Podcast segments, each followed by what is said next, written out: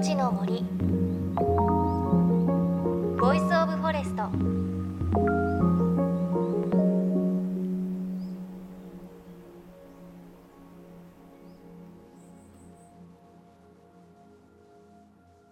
JFN38 局を結んでお送りします。命の森 Voice of Forest。さあ11月に入りましたね。秋も深まってきてスポーツの秋読書の秋いろいろありますが私はやはり食欲の秋かなと思います。この前定食屋さんでサンマを食べたんですが油がいい感じに乗っていて本当に美味しかったんですよね。ご飯が何杯もいけちゃって。何でしょうねこうサンマを食べて美味しいと思うと秋深まってきたななんて私は感じます。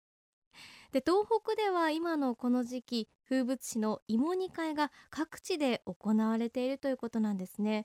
あの寒さが本格化する前11月の初旬がピークだということです。皆さんもどうでしょうか？食で秋感じているでしょうか？さてこの番組は東日本大震災で発生した被災地の瓦礫を生かして津波から命を守る防潮林を作ろうという取り組み森の頂上プロジェクトの活動を追いかけていきます。東京 FM と JFN 全局はこのプロジェクトに賛同しメディアパートナーとしてサポートしています。番組前半はこの森の頂上プロジェクトの動きを中心にお伝えしています。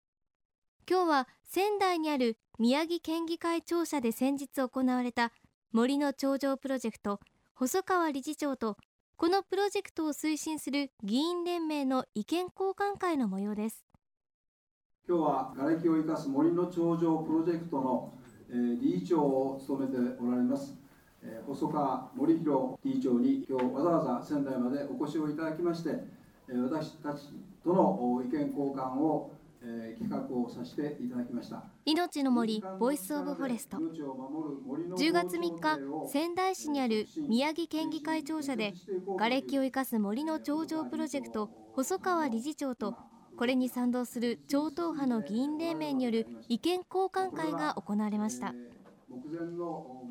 命を守る森の防潮堤推進議員連盟と名付けられたこの議員連盟は今年3月県議会の全議員59名で発足。各省庁への働きかけや植樹祭を行っています。今回の意見交換会ではコンクリートの防潮堤を作った上でその後ろに100年後に備えた森の防潮堤を作ってはどうかと意見。また仙台港で小高い丘に避難して助かった人がいるという事例を挙げ森の防潮堤を避難場所にも活用できるとアピールしてほしいという提案など住民の声を受けたさまざまな意見がありました。また住宅の木材瓦礫を埋めることが認められていない現状。東北沿岸部だけでなく東京など大都市にもこのプロジェクトを広げるべきではないかといった質問もありこれについて細川理事長はこう話しています。と今あの、まあ、いろんな問題がありましてあの国会の方でもですねあの議員連盟を作って例えばその瓦礫を埋めるということについてのですね、えもう少しその緩やかに考えられないのかといったようなことについても、え、そうしたところで働きかけができないかと、え、お願いしようとしているところです。それからあのこの東北以外でも何か考えているかというお話ですが、まあ、これからその西日本大災害ということが言われておりますので、まあ、私たちも、え今後東北にもちろん最重点を置いて取り組んでいくわけなんですが、え何年かして例えば、まあ、幸いなことに瓦礫がある程度処理できてしまうというようなことに目処がついてきたというような状況になってきたら、え西日本の方にもえー、その西日本災害に備えてですね何か考えていけるものがあればいいなと思っております。細川理事長のお話でした。これを受けて命を守る森の防潮堤推進議員連盟の呼びかけ人で会長の相沢光也議員のお話です。今年の3月に命を守る森の防潮堤推進議員連盟。これはあのご承知のようにあの議会というのはいろいろな会派政党がありますので普通あのこうやろうっていうふうに呼びかけてもですねなかなか全員が参加するっていうのは少ないんですけども今回のこの議連だけはそういう、え、政党会派の壁を越えて皆さんが賛同していただいたと、えー、この災害復興に役立てるためには一番いい方法だと。いうことを私ども確信をしてその実現を目指すということで作りました。この森の防潮堤の考え方のポイントは2つありまして1つは瓦礫を埋め立てに使うということ。でもう1つは自然、え発生的な広葉樹を植栽をして森によって大津波を被害を防ごうとこれがあの特徴ですよねでところがその残念ながら瓦礫の方は環境省の法律的な面から言うと木質類を埋め立てにするということは廃棄物処理法違反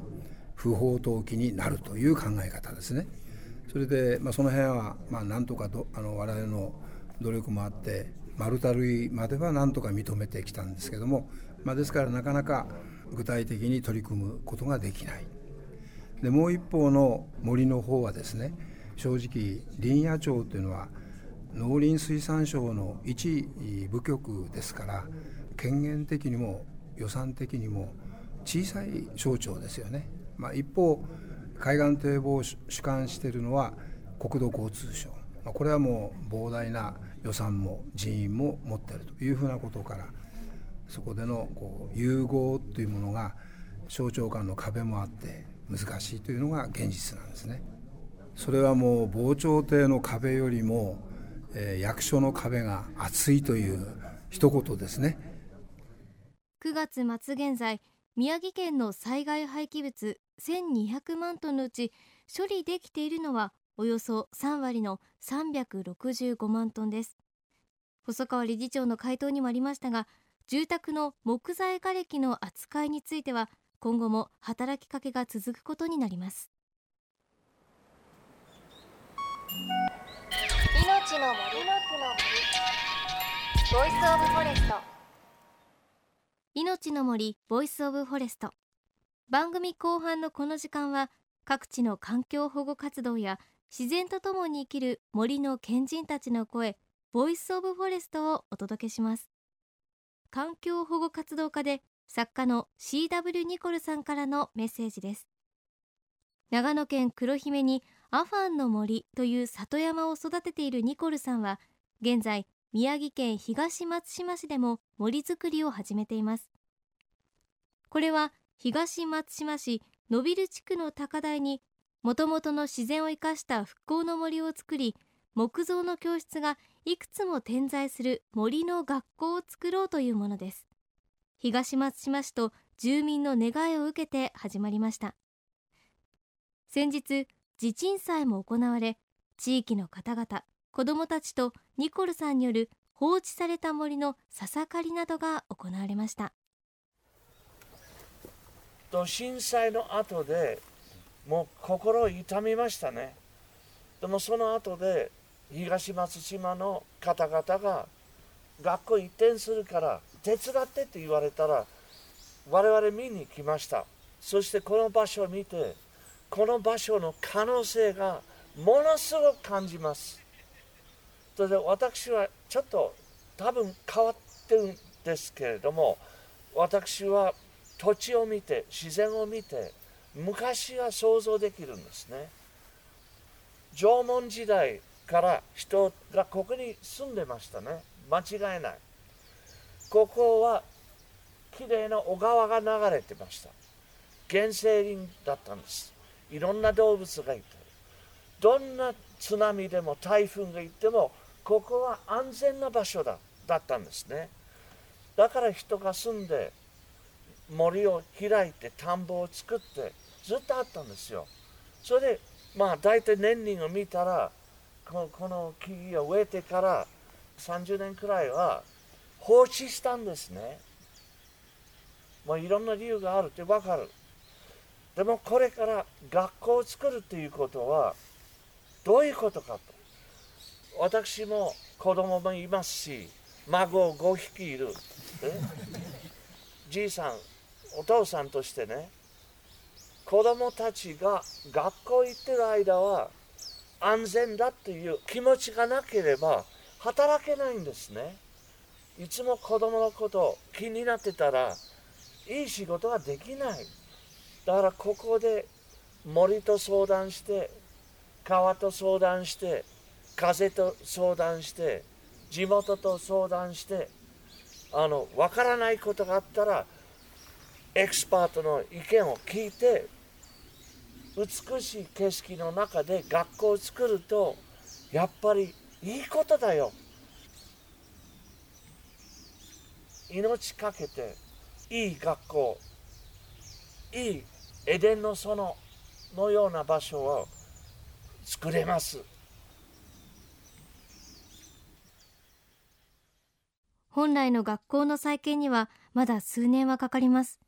でも子どもたちはそれを待つことはできません。だからこそ森の中でさまざまなことを教える学校を作るんだとニコルさんは言います。実は東松島市の子どもたちは震災後長野県黒姫のアファンの森に招待されたんですがその時の子どもたちはこんな様子だったそうです。一番最初はねやっぱり長い間バスに乗ってたせいもあるけど相当疲れた顔だったね。ちょっと暗い。でも2日目からもうキャッキャキャッキャって笑って走り回ってそして本当に家族失った大人も微笑みがあったんですね。3日目で東松島の子供たちが無邪気で目が光って人のことを意識して話をかけてくれる。やっぱり恐怖の門を通ったんですね。恐ろしい経験を感じたから生きるとどんなものかと感じるようになったんですね。だから森の中でにいると森川海一生懸命生きてるものを見ると生きるあの勇気が出てくるんですよ。だここは素晴らしい海もある、ね、川もある。僕はここの学校はここあと5年10年15年20年もう同じところだと思わないくらい美しくなります、ね、日本一になるんじゃなくて世界一の学校になるなと本当に思います。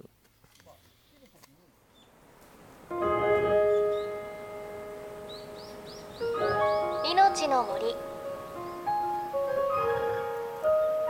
ボイスオブフォレスト。